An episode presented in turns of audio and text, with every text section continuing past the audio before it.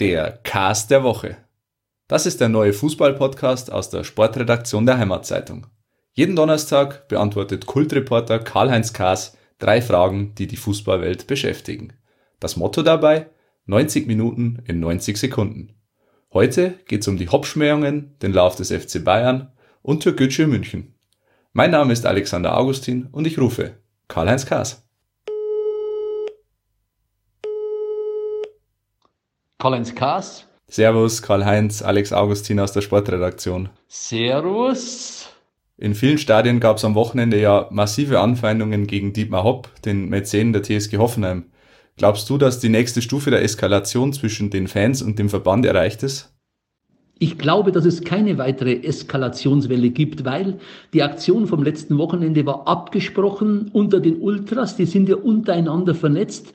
Kann mir nicht vorstellen, dass da noch mal was kommt, aber es hat ja schon 2008 diese Aktion gegeben die, gegen Dietmar Hopp.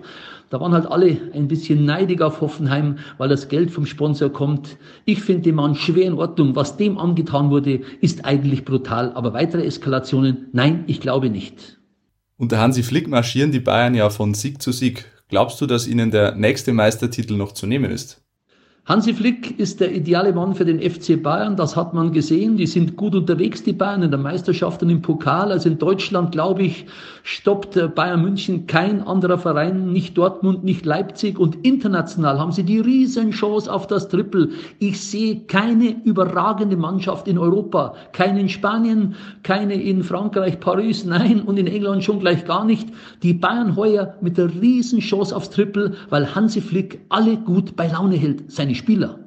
Am Wochenende kommt die Regionalliga Bayern ja aus ihrer Winterpause mit ihrem unangefochtenen Tabellenführer Türkgücü München, die am Ende wohl auch in die dritte Liga aufsteigen werden. Glaubst du, dass München einen weiteren Profiverein verträgt? Dass Türkgücü aufsteigt, ist keine Frage. Acht Punkte Führung und nur noch zwölf Regionalligaspiele.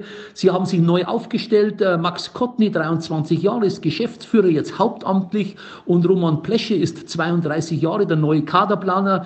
Die gehören rauf in die dritte Liga, keine Frage. Wo sie spielen? Ich denke im Grünwalder Stadion, dort, wo die U23 von den Bayern zu Hause ist und die Münchner Löwen. Aber der DFB hat ja schon mal ein Veto eingelegt. Sie dürfen nur fünf Spiele im Jahr 2020 dort machen. Wird eine enge Kiste. Aber Türkgücü kommt, keine Frage. Und damit zurück ins Studio.